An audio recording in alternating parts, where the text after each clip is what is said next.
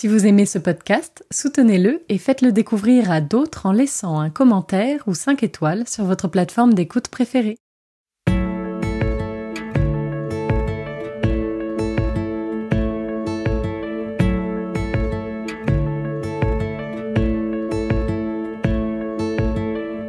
Vous écoutez La philanthropie en question, le podcast qui vous emmène au cœur de la recherche sur le don. Chaque mois, la chaire philanthropie de l'ESSEC vous partage et met en perspective les grandes idées d'un chercheur, d'un article ou d'un ouvrage éclairant.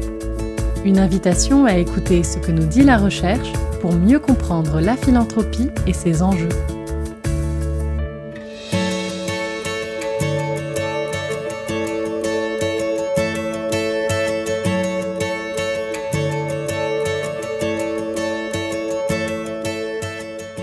Bonjour à tous.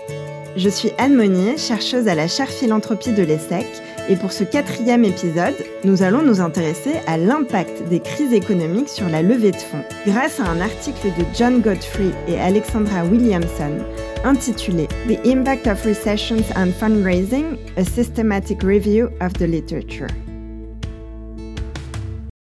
J'ai découvert cet article sur les réseaux sociaux. Et oui, ça arrive, qui sont une mine d'or en termes de ressources et même pour les publications scientifiques. Il était mis en avant dans un message sur la philanthropie australienne, que je ne connais pas du tout, et ça a donc attisé ma curiosité. C'est une question que l'on m'a souvent posée.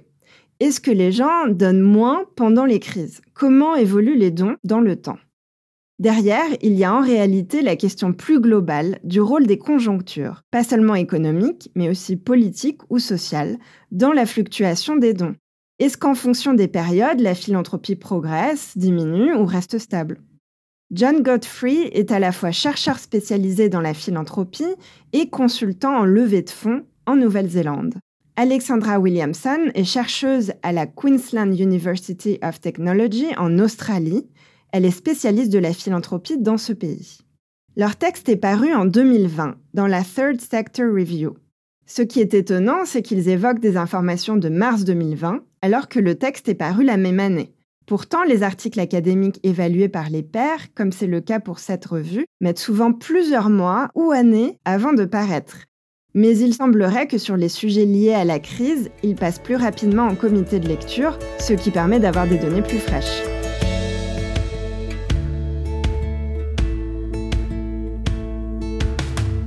Les auteurs fondent leur analyse sur une revue de littérature, c'est-à-dire qu'ils ont regardé toutes les données et publications qui existent sur cette question, notamment en sciences humaines et sociales, en utilisant différents mots-clés. Ils se concentrent sur quatre pays anglophones, les États-Unis, le Royaume-Uni, l'Australie et la Nouvelle-Zélande, et s'intéressent à la fois aux dons des individus, des fondations et des entreprises. En termes de temporalité, ils analysent différentes récessions depuis 1956, date de la création de Giving USA, et donc date à partir de laquelle des données ont été disponibles. Mais ils se focalisent principalement dans cet article sur l'impact de la crise économique de 2008-2009 sur les levées de fonds. Les chercheurs ont été confrontés à différentes difficultés dans l'accès aux données pour mener ce travail. La première est le manque de données de qualité disponibles sur les dons en temps de récession. C'est d'autant plus problématique que le rôle des organisations philanthropiques est essentiel en temps de crise. La deuxième difficulté est qu'il existe une grande disparité entre pays en termes de données et, comme sur beaucoup de sujets concernant la philanthropie, la recherche se centre majoritairement ici sur les États-Unis. Enfin, il arrive que certaines instances cessent de collecter les données pendant les grandes crises, comme ce fut le cas de l'Australian Tax Office en Australie entre 1991 et 1993 lors de la Grande Récession. Il faut donc être très prudent avec les données existantes et les conclusions qu'on en tire, et ce d'autant plus qu'elles présentent souvent des résultats contradictoires.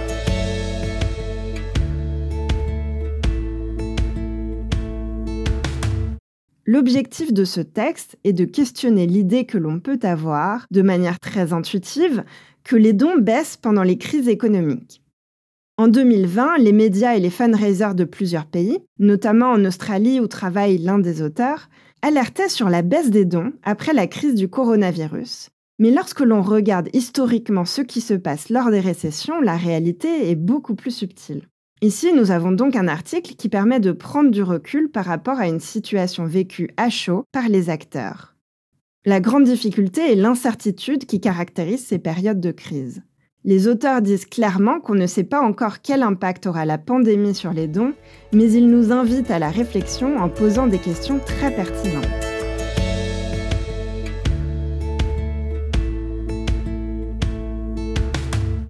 Plongeons maintenant dans les grands résultats de cette étude. J'en ai identifié sept. Premier résultat, les données ne sont pas si claires que ça. Les résultats varient en fonction de la date de publication des articles par rapport à la crise analysée. Donc si cela a été publié pendant ou juste après la crise, versus à une date plus éloignée. Les papiers les plus pertinents sont ceux qui ont du recul sur la période et donc ceux qui paraissent après un certain temps. Un autre élément important à prendre en compte est la durée de la crise. Les longues récessions ont un impact plus fort que celles qui durent moins longtemps. Mais surtout, il faut comprendre exactement ce dont on parle quand on évoque une baisse des dons pendant les récessions. S'agit-il de la valeur totale, du don moyen, du nombre de donateurs, du pourcentage du PIB Les résultats sont différents selon l'angle adopté.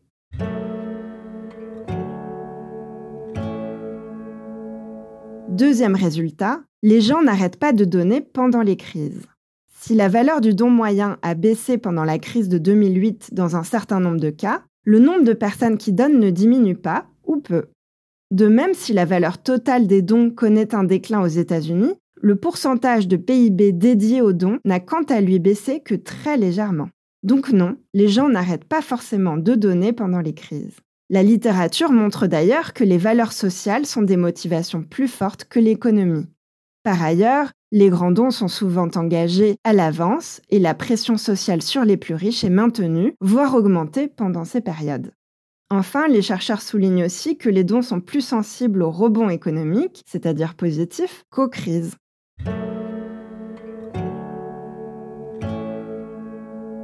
Troisième résultat.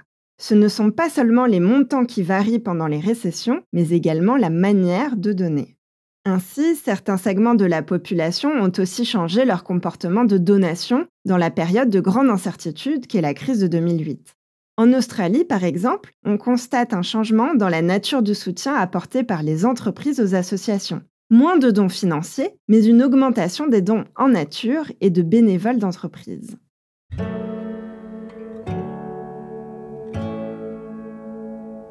Quatrième résultat, l'impact varie selon le type de donateur. La situation n'est pas la même pour les dons individuels, les dons des fondations et les dons des entreprises, qui n'ont d'ailleurs pas la même importance selon les pays. Les dons des fondations ont tendance à être stables la première année, peuvent aussi augmenter un peu de manière contre-cyclique comme réponse à la crise, puis déclinent généralement la deuxième année.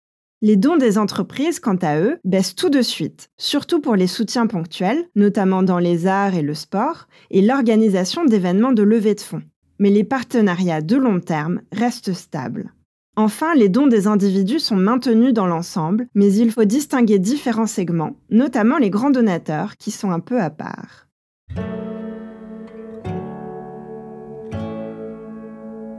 Cinquième résultat, les dons des grands donateurs connaissent des variations différentes. On a par exemple constaté aux États-Unis que le déclin dû à la crise de 2008 était plus important parmi les foyers qui avaient des revenus et un niveau d'éducation plus bas. Cela s'explique notamment par le fait que les dons, excepté ceux pour la religion, viennent après les besoins de base. Les dons des grands donateurs baissent globalement moins et il arrive que leur tendance soit même à l'opposé de la tendance générale. Par exemple, aux États-Unis, les dons concernant l'environnement et la cause animale ont décliné de manière générale, mais ont augmenté de la part des plus aisés. Petite parenthèse intéressante, des études semblent montrer que pendant les récessions, les élites préfèrent donner anonymement pour éviter la publicité.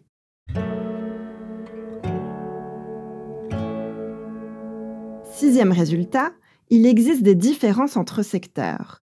La variation de l'effet de la crise sur les dons d'un secteur à l'autre est aussi liée à la dépendance de certains d'entre eux vis-à-vis de la philanthropie.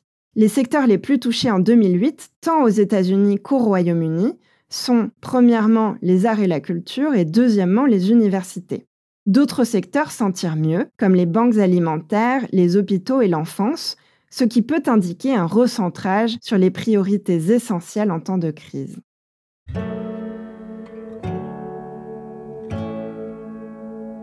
Septième et dernier résultat, les fluctuations des dons sont multifactorielles et il est donc difficile de les attribuer à la seule crise économique. Certaines études suggèrent par exemple qu'au Royaume-Uni, les dons par foyer ont décliné de manière générale entre 74 et 94. Mais alors comment distinguer dans cette tendance générale l'effet particulier des récessions de 74, de 80 ou de 91 De même, en Nouvelle-Zélande, les dons individuels en pourcentage du PIB ont augmenté substantiellement pendant la crise. Mais cela semble être dû à un changement dans la réglementation fiscale et non à la crise. Il est donc important d'étudier le contexte dans son ensemble et de ne pas se limiter à l'impact de la crise pour ne pas mal interpréter les données.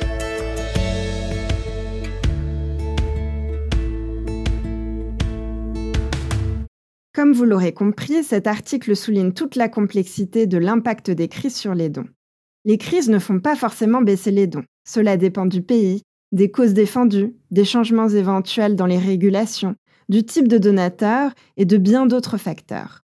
Je souhaiterais conclure avec un petit résultat additionnel qui me semble intéressant pour les professionnels du secteur. Certaines études indiquent que les donateurs continuent à donner durant les récessions, notamment aux organisations qui offrent un très bon suivi de leurs donateurs, et que certains ont cessé de donner pendant la crise de 2008 aux associations dont ils se sont sentis déconnectés. Donc pour terminer, j'aimerais insister sur l'importance, pendant ces moments complexes que sont les crises, et celle que nous traversons actuellement est terrible, de continuer à communiquer avec ces donateurs, de continuer à leur écrire, à les informer, à les appeler, continuer à maintenir ce lien fragile mais essentiel à la philanthropie.